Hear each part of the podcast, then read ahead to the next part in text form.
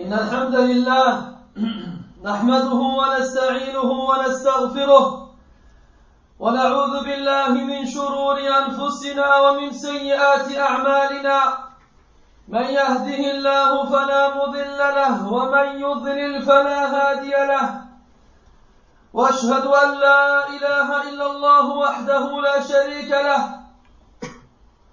وأشهد أن محمدا عبده ورسوله يا أيها الذين آمنوا اتقوا الله حق تقاته ولا تموتن إلا وأنتم مسلمون. يا أيها الناس اتقوا ربكم الذي خلقكم من نفس واحدة وخلق منها زوجها وبث منهما رجالا كثيرا ونساء. واتقوا الله الذي تساءلون به والأرحام. إن الله كان عليكم رقيبا. يا أيها الذين آمنوا اتقوا الله وقولوا قولا سديدا. يصلح لكم أعمالكم ويغفر لكم ذنوبكم. ومن يطع الله ورسوله فقد فاز فوزا عظيما. أما بعد فإن أصدق الحديث كتاب الله وخير الهدي هدي محمد صلى الله عليه وسلم. وشر الأمور محدثاتها وكل محدثة بدعة وكل بدعة ضلالة وكل ضلالة في النار. أما بعد أيها المسلمون يا أحباب رسول الله صلى الله عليه وسلم مرة أخرى يهان حبيب قلوبنا محمد بن عبد الله صلى الله عليه وسلم خير عباد الله وأفضل رسله. مرة أخرى تجرأ رجل خبيث من إخوان القردة والخنازير على سباب خير البرية صلى الله عليه وسلم. تجرأ فمثل شخصية النبي صلى الله عليه وسلم الكريمة في فيلم شنيع ما أقبحه. مرة أخرى يستهزئ الكفرة الفجرة من أغلى ما عند المسلمين. سخروا من أحب الناس إلى المؤمنين. نالوا ممن نفديه بأرواحنا وآبائنا وأمهاتنا وأبنائنا وبناتنا. أيها المسلمون لم يجرؤ أحد من هؤلاء الأدناس ان ينال من نبينا صلى الله عليه وسلم إلا حين وجدوا فينا هذا الضعف وهذا الهوان.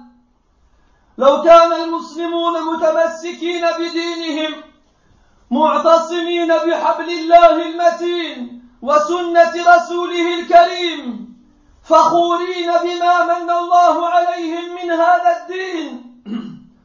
لما تجرأ أحد علينا أليس الله تعالى يقول ولا تهنوا ولا تحزنوا وأنتم الأعلون إن كنتم مؤمنين؟ وقال عز وجل ولله العزة ولرسوله وللمؤمنين. فأين الإيمان والعزة أيها المسلمون؟ استبدلناهما بالنفاق والذل والهوان. ولا حول ولا قوة إلا بالله. روى البخاري عن أنس رضي الله عنه قال قال النبي صلى الله عليه وسلم لا يؤمن أحدكم حتى أكون أحب إليه من والده وولده والناس أجمعين. فاين حبكم لرسول الله صلى الله عليه وسلم أيها المسلمون. قل في نفسك ايها المسلم أنك ربما السبب في أن ينال. في أن ينال الخبثاء من رسول الله صلى الله عليه وسلم. كيف ذلك؟ ببعدك عن ربك ودينه. ببعدك عن امتثال أوامره واجتناب نواهيه. ببعدك عن عن اتباع سنة رسوله صلى الله عليه وسلم ونبيه. ولا حول ولا قوة إلا بالله. لو كنت فخورا عزيزا بدينك لو كان حبك المزعوم بمحمد حقا وصدقا لو كان فعلا أحب إليك من أخيك وأمك وأبيك وزوجتك وبنيك والناس أجمعين لاستقر الخوف في قلوب الأعداء فما تجرأ أحد على مقدساتنا. أيها المسلمون روى الترمذي عن أبي الدرداء رضي الله عنه أن النبي صلى الله عليه وسلم قال من رد عن عرض أخيه رد الله عن وجهه النار يوم القيامة. فكيف إذا كان العرض الذي ينتهك أمامك هو عرض سيد المرسلين صلى الله عليه وسلم؟ اسمعوا أيها المسلمون إلى هذا الحديث الذي رواه البخاري عن عبد الرحمن بن عوف رضي الله عنه قال بين أنا واقف في الصف يوم بدر فنظرت عن يميني وعن شمالي فإذا أنا بغلامين من الأنصار حديثة أسنانهما تمنيت أن أكون بين أضلع منهما بين أضلع منهما فغمزني أحدهما فقال يا عم هل تعرف أبا جهل؟ قلت نعم.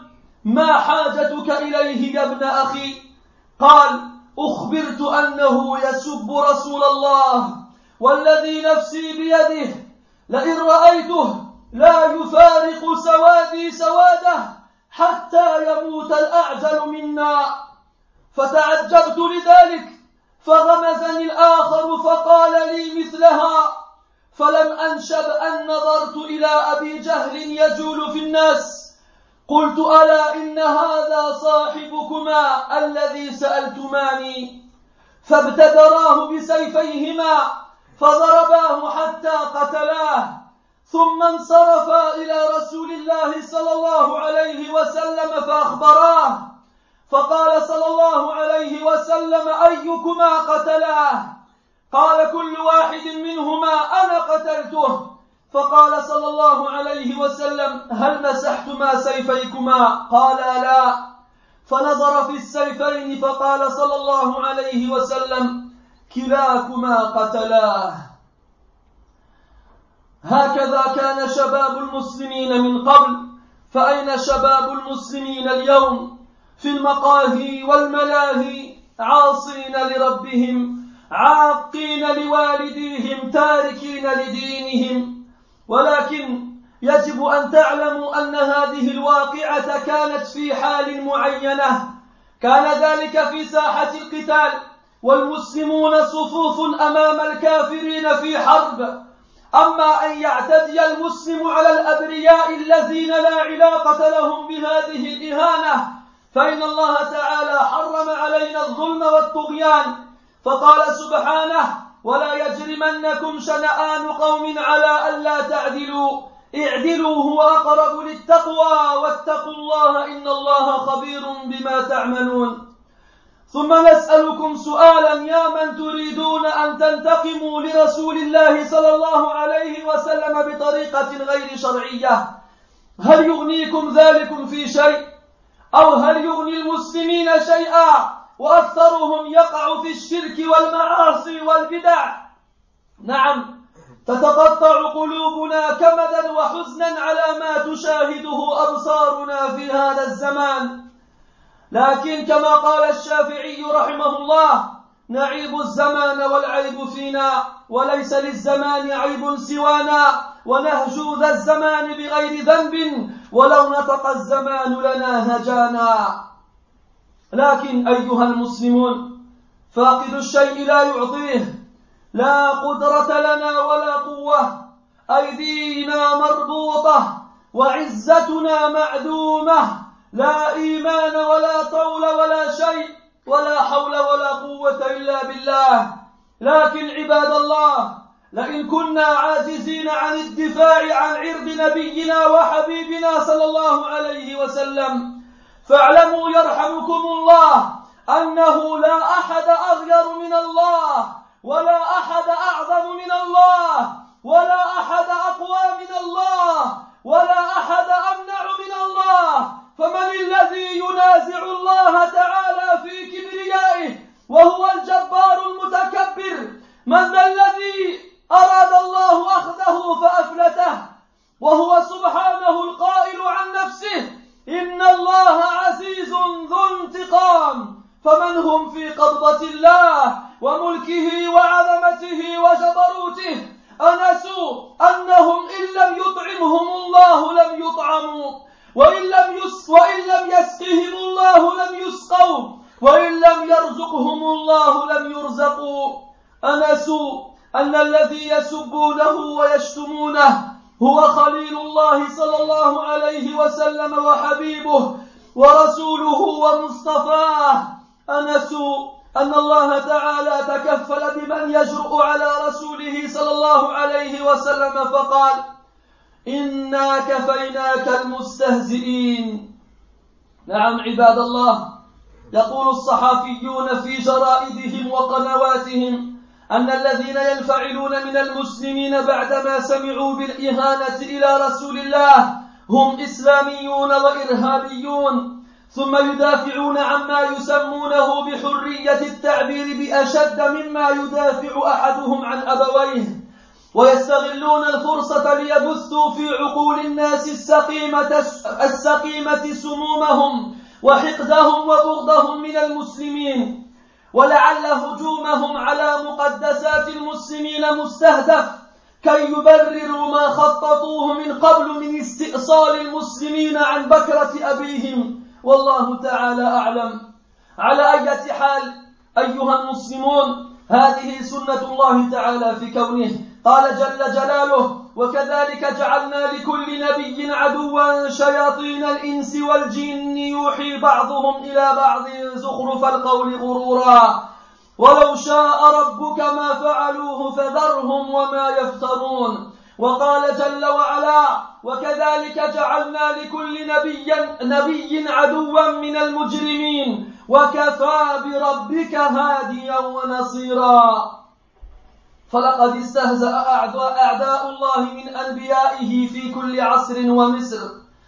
فأبت حكمة الله إلا أن تدافع عن أوليائه وهو القائل جل جلاله وكان حقا علينا نصر المؤمنين نعم عباد الله فليقولوا عن المسلمين ومقدساتهم ما شاءوا وليبثوا في الناس ما يروق لهم لكن إذا أراد الله أن ينتقم من عدوه نصرة لخليله فلا مفر لأحد من عذابه ونقمته فإن الله جل جلاله رب السماوات والأرض وما بينهما.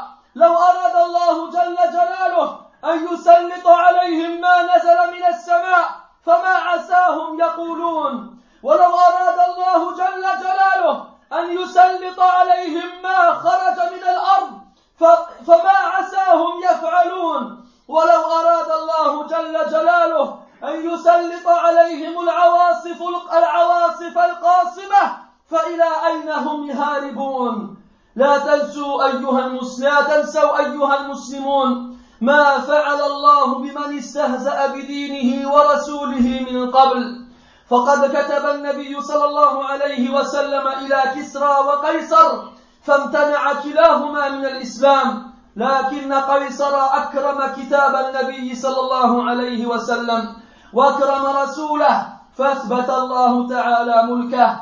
أما كسرى فمزق كتاب رسول الله واستهزأ برسول الله صلى الله عليه وسلم فقتله الله بعد قليل ومزق ملكه كل ممزق ولم يبق للأكاسرة ملك. ثم أيها المسلمون قد يعود ذلك علينا بالنفع. والله تعالى يقول وعسى أن تكرهوا شيئا وهو خير لكم. فليست هذه محاولتهم الأولى. وليست هذه إهانة إهانتهم الأولى لكن ربك سبحانه عليهم بالمرصاد. وهو كما قال جل جلاله يريدون أن يطفئوا نور الله بأفواههم ويأبى الله إلا أن يتم نوره ولو كره الكافرون. وصدق الله جل جلاله ومن أصدق من الله قيلا فها هم الناس يدخلون في دين الله أفواجا. يمر ما يمر على الناس يوم إلا ويدخل في هذا الدين ما لا يكاد يحصى من الرجال والنساء. يسبون رسول الله صلى الله عليه وسلم ويشتمونه ليبعدوا الناس عن رسول الله صلى الله عليه وسلم فلا يزيدهم منه إلا نصرة وقربا. والحمد لله رب العالمين. بارك الله لي ولكم في القرآن العظيم وفي أحاديث سيد المرسلين ونفعني وإياكم بما فيهما من الآيات والذكر الحكيم. يقول ما تسمعون وأستغفر الله.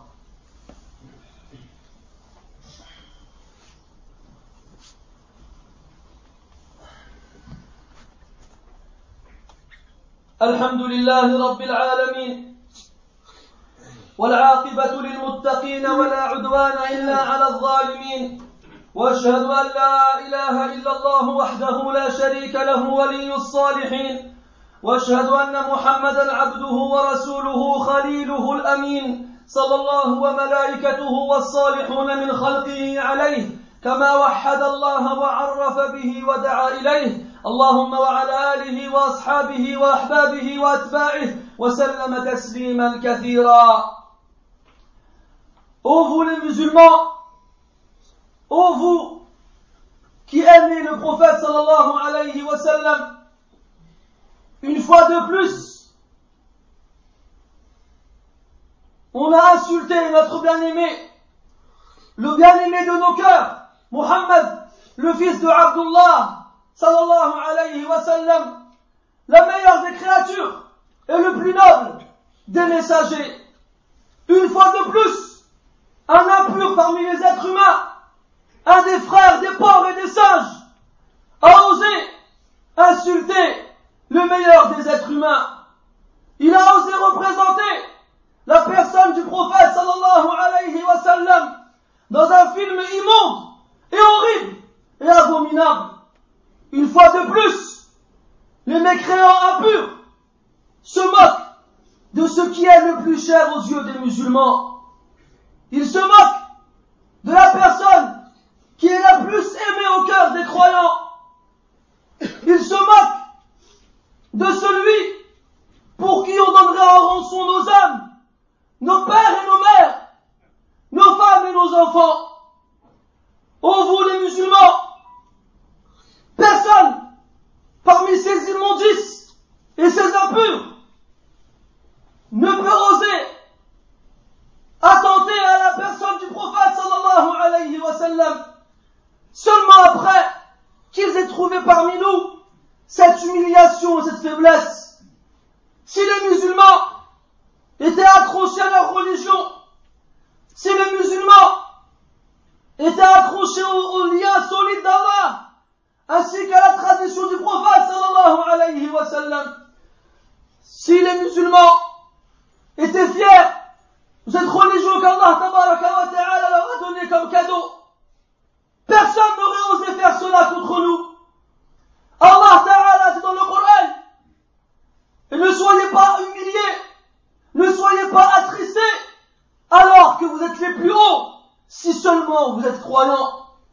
Et Allah Ta'ala dit, et à Allah appartient la fierté, ainsi qu'à ses messagers et aux croyants, ainsi qu'à son messager et aux croyants. Où est alors mes frères cette foi et cette fierté, l'avons-nous remplacée par l'hypocrisie, l'humiliation et la faiblesse? Al-Bukhari rapporte, d'après Anas ibn Malik anhu, que le prophète sallallahu alayhi wa sallam a dit Nul d'entre vous ne croira réellement que lorsque il m'aimera plus que ses parents, ses enfants ainsi que tout le monde.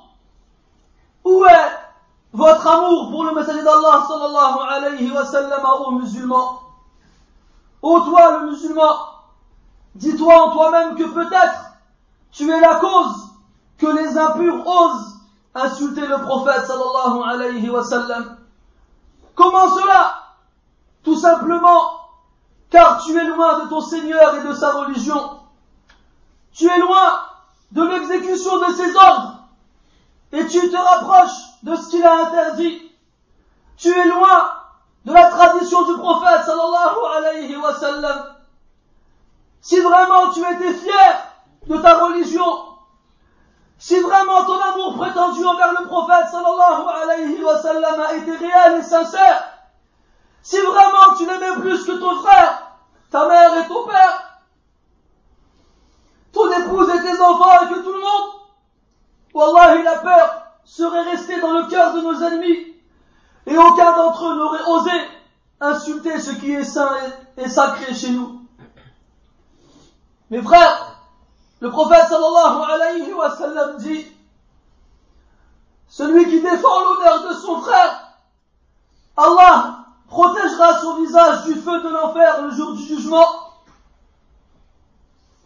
Que doit-on dire alors lorsque l'honneur qui est bafoué ici est l'honneur du prophète sallallahu alayhi wa sallam?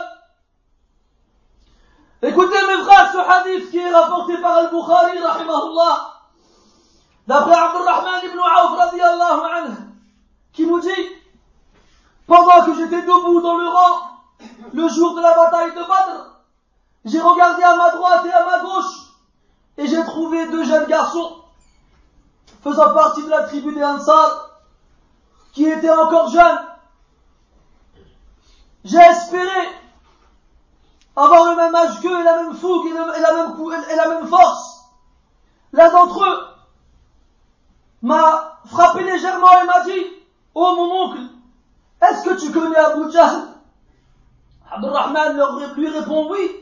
Mais qu'est-ce que tu as à voir toi avec Abu Jahl, ô fils de mon frère? Alors le jeune garçon lui répond, j'ai entendu, on m'a informé qu'il insultait le messager d'Allah sallallahu alayhi wa sallam. Par celui qui a mon âme entre ses mains, si jamais je le vois sur le champ de bataille, je ne lâcherai pas jusqu'à ce que le plus faible d'entre nous meure le premier. Alors Abdurrahman fut étonné par ces paroles. Et au même moment, le second, qui est à sa gauche, lui tire le vêtement et lui dit exactement la même chose. Lorsque Abdurrahman anhu a vu qu'ils étaient convaincus, il, leur a, il a regardé dans le rang adverse et a vu Abu Jahl qui faisait des allers-retours dans les rangs. Il leur a dit, voici la personne après laquelle vous avez demandé. Alors ils foncèrent vers lui avec leurs épées et échangèrent quelques coups jusqu'à ce qu'ils eurent raison de lui.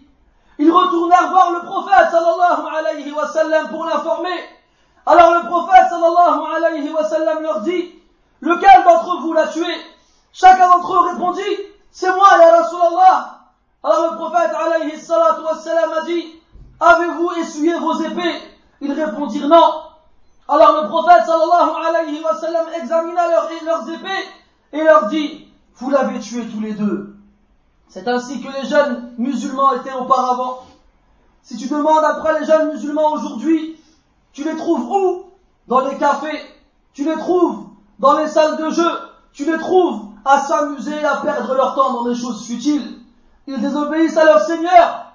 Ils n'ont pas de respect envers leurs parents et délaissent complètement leur religion. Mais sachez, mes frères, que cet événement qu'on vous citer dans ce hadith était dans un moment particulier et une situation précise. C'était sur le champ de bataille pendant une guerre qui opposait les musulmans aux mécréants. Quant au fait qu'un musulman agresse n'importe qui parmi les personnes innocentes qui n'ont rien à voir avec les insultes proférées à l'égard du prophète sallallahu alayhi wa sallam, sachez qu'Allah wa ta'ala a interdit la transgression et l'injustice. Il a dit Allah subhanahu wa ta'ala et que la haine que vous avez envers un peuple ne vous pousse pas à être injuste. Soyez juste car ceci est plus proche de la piété. Et craignez Allah, car certes Allah est bien informé de ce que vous faites. Ensuite, nous adressons une question à ces personnes qui veulent se venger pour le prophète sallallahu alayhi wa sallam, mais ils ne suivent pas dans cela la loi d'Allah subhanahu wa ta'ala. Nous leur demandons, est-ce que ceci vous a servi réellement dans quelque chose? Est-ce que ceci a réellement servi aux musulmans? Pendant que la plupart d'entre eux, malheureusement, associés à Allah wa ta'ala sont enfouis dans les désobéissances et les innovations. Oui, c'est vrai, nos cœurs se déchirent de tristesse et d'amertume lorsque l'on voit ces images abominables à l'encontre de notre prophète alayhi et quelle époque étrange nous vivons. Mais comme a dit Al-Shafi'i nous insultons le temps alors que l'insulte est en nous. Et le, le temps n'a de défaut si ce n'est à nous. Et nous, et nous critiquons le temps sans qu'il n'ait fait d'erreur. Et si le temps pouvait parler, alors il pourrait lui nous critiquer. Mes frères, celui qui n'a rien ne peut rien donner. Nous n'avons aucune force, aucune puissance. Nos mains, malheureusement, sont attachées et nous n'avons aucune fierté. La foi que nous avons est déplorable. Quant à la force, n'en parlons même pas. Cependant, mes frères, même si nous, nous sommes incapables, malheureusement, de défendre l'honneur de notre prophète, alayhi salatu wassalam, comme il se le doit, sachez qu'Allah vous fasse miséricorde, que personne n'est plus jaloux qu'Allah, personne n'est plus grandiose qu'Allah, personne n'est plus fort qu'Allah, personne ne peut se mettre à l'abri de la colère d'Allah. Qui peut essayer d'enlever à Allah sa grandeur et son immensité alors qu'il est le tyran et l'orgueilleux? Qui peut échapper à Allah lorsqu'Allah décide de le punir? Et c'est lui qui dit de lui-même, subhanahu wa ta'ala, dans le Coran, certes Allah est puissant, détenteur d'une vengeance, détenteur d'une vengeance. Qui sont-ils ceux-là dans la bonne d'Allah wa ta'ala, dans son royaume, dans sa grandeur et son immensité? Ont-ils oublié que si Allah décide de ne plus les nourrir, ils ne trouveront rien à manger? Ont-ils oublié que si Allah décide de ne plus les abreuver, ils ne trouveront rien à boire?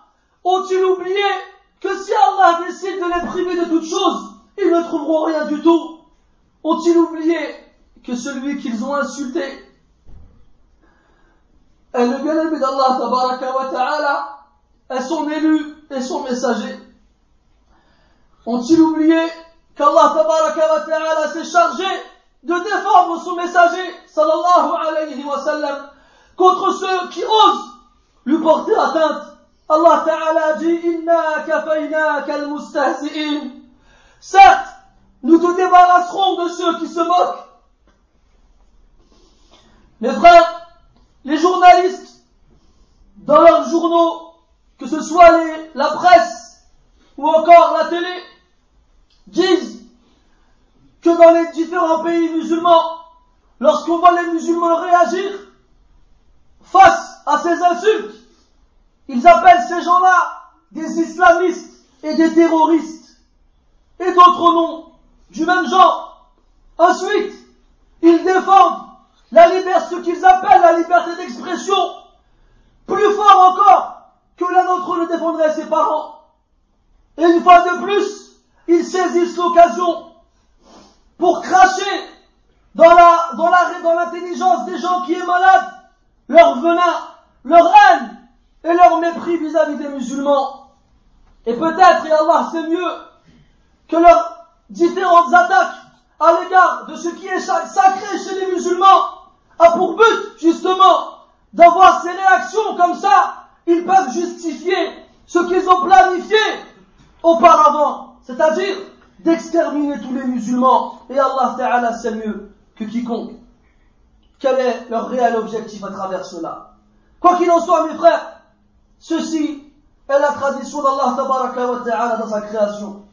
Allah dans le Coran nous dit, et c'est ainsi qu'on a, qu'on a mis dans la voie des prophètes, de chaque prophète, des ennemis, parmi les, parmi les, démons, des êtres humains et des djinns, ils s'insufflent les uns aux autres la bonne parole en, guise de tromperie. Et si Allah Ta'ala l'avait voulu, il n'aurait rien fait de cela. Alors délaisse-les et ce qu'ils inventent. Et Allah aussi a dit dans le Coran, et il est ainsi, on a attribué à chaque prophète un ennemi parmi les criminels, et ton Seigneur suffit comme guideur, comme guide et comme secoureur. Mes frères, depuis toujours et partout, les renégats et les rebelles, les impurs et mécréants ont insulté et se sont moqués des amis d'Allah parmi ses prophètes et messagers. Et la sagesse d'Allah subhanahu wa ta'ala refuse de laisser ses alliés ainsi. Au contraire, Allah wa ta'ala s'est chargé de venir à leur aide et à leur secours.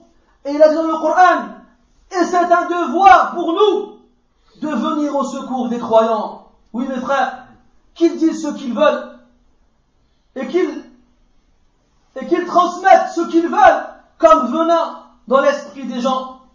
Mais si Allah ta'ala veut se venger d'eux pour venir au secours de son bien-aimé, personne ne pourra échapper à son châtiment et à sa colère. Oui, Allah Ta'ala est le Seigneur des cieux et de la terre et de ce qu'il y a entre eux. Si Allah Azza wa décide d'envoyer contre eux tout ce qui descend du ciel, qu'est-ce qu'ils pourront dire? Est-ce qu'ils diront le ciel, l'islamiste, le ciel, le terroriste? Ils ne pourront rien dire. Si jamais Allah décide d'envoyer contre eux tout ce qui peut sortir de la terre, qu'est-ce qu'ils pourront faire Si Allah Ta'ala décide de leur envoyer des ouragans, des tempêtes destructrices, où pensez-vous qu'ils pourront aller se cacher et fuir? N'oubliez pas, mes frères, n'oubliez pas, oh les musulmans, ce qu'Allah ta'ala a fait auparavant de ceux qui se sont moqués de lui, de sa religion et de son messager. On le sait, le prophète alayhi a envoyé des courriers aux différents empereurs et rois qui gouvernaient à son époque pour les inviter à l'islam. Parmi eux, César et Khosroès. César, l'empereur de l'Empire romain, et Khosroès, l'empereur de l'Empire perse. Lorsque César reçut le courrier du prophète sallallahu alayhi wa sallam, il y fit attention, le mit dans une boîte en or et fit honneur au messager du messager du prophète, du messager d'Allah sallallahu alayhi wa sallam. Quel fut le résultat? Allah lui a conservé son empire. Quant à Khosroès, lui, qu'est-ce qu'il a fait lorsqu'il a reçu le courrier du prophète Il l'a déchiré et il a insulté le prophète. Et quelques temps plus tard, Allah tabaraka wa l'a détruit et a déchiqueté son empire. Et plus jamais après lui, il n'y eut de Khosroès pour lui succéder. Sachez mes frères aussi, et enfin, que ces, mauvaises choses qui arrivent peuvent malgré tout, il peut en, résulter malgré tout du bien. Allah dit dans le Coran, il se peut que vous ayez de l'aversion envers une chose, alors que c'est un bien pour vous. Ce n'est pas la première fois qu'ils essayent, ce n'est pas la première fois qu'ils insultent, mais Allah wa ta'ala est aux aguets. Il les surveille, et lorsqu'ils frappent, personne ne peut échapper à son courroux. Allah dans le Coran nous dit ils veulent éteindre la lumière d'Allah avec leur bouche, mais Allah refuse, si ce n'est de conserver cette lumière, même si ça déplaît aux mécréants. Et certes, Allah dit la vérité, et qui d'autre qu'Allah? Et qui dit la vérité plus qu'Allah subhanahu wa ta'ala? Regardez malgré toutes ces tentatives, regardez malgré toutes ces insultes et ces moqueries, nous voyons les gens jour après jour rentrer dans l'islam en masse un nombre de personnes qu'on n'arrive pas à calculer parmi les hommes et les femmes. Regardez ces ennemis qui insultent le prophète sallallahu alayhi wa sallam et le critiquent dans le but d'éloigner les gens de lui, de sa religion. Et Allah tabaraka wa fait qu'au contraire, les gens rentrent dans cette religion. Les gens rentrent dans cette religion et viennent au secours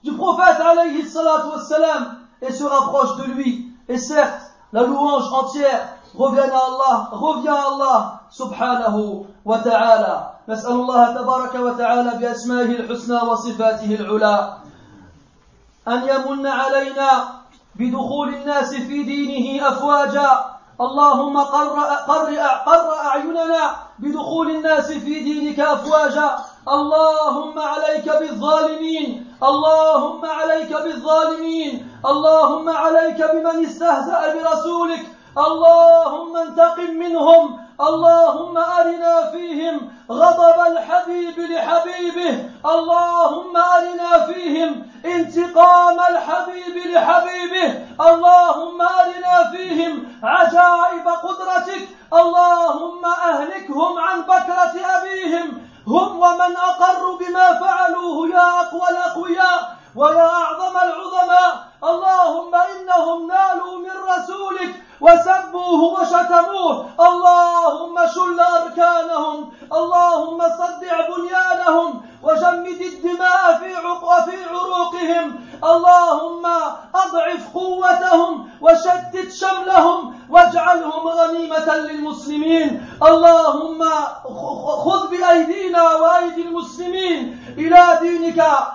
وردنا إليه ردا جميلا. اللهم رد المسلمين إلى دينك مردا جميلا. وقر أعيننا بأن نكون في الصفوف الأولى.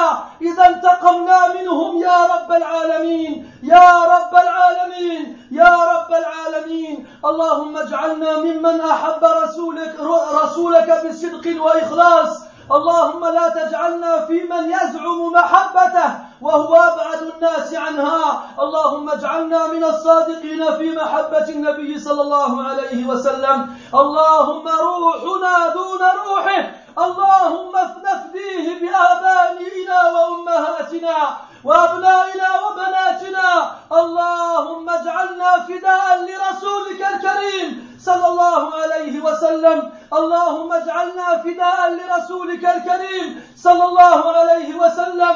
بأن نرد عن عرضه وبأن نتبع سنته وبأن ننشر دينه. إنك القادر على ذلك يا رب العالمين. اللهم أعز الإسلام والمسلمين وأذل الشرك والمشركين ودمر أعداءك أعداء الدين على اختلال على اختلافهم على اختلاف مللهم ونحلهم يا رب العالمين. يا أكرم الأكرمين اللهم سلط عليهم طوفان قوم نوح وسلط عليهم صيحة قوم ثمود وسلط عليهم ريح قوم عاد يا رب العالمين يا أكرم الأكرمين يا رب العالمين تكرم علينا بالقبول والإجابة في هذه الساعة المباركة. اللهم تكرم علينا بالقبول والإجابة في هذه الساعة المباركة. واغفر لنا وارحمنا واغفر لنا وارحمنا واغفر لنا وارحمنا. وارفع ضعف وارحم ضعفنا وهواننا. واخرجنا من الظلمات إلى النور. أخرجنا من من العز إلى من من من الذل إلى العز. ومن ومن الإهانة إلى إلى الكرم يا رب العالمين. وصلى الله وسلم على محمد وعلى آله وأصحابه أجمعين. سبحانك اللهم وبحمدك أشهد أن لا إله إلا أنت. نستغفرك ونتوب إليك. والحمد لله رب العالمين. وقوموا إلى صلاتكم. يرحمكم الله.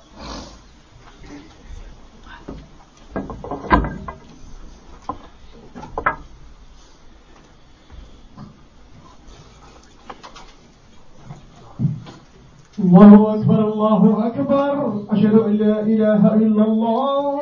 أشهد أن محمد رسول الله. حي على الصلاة حي على الفلاح. قد قامت الصلاة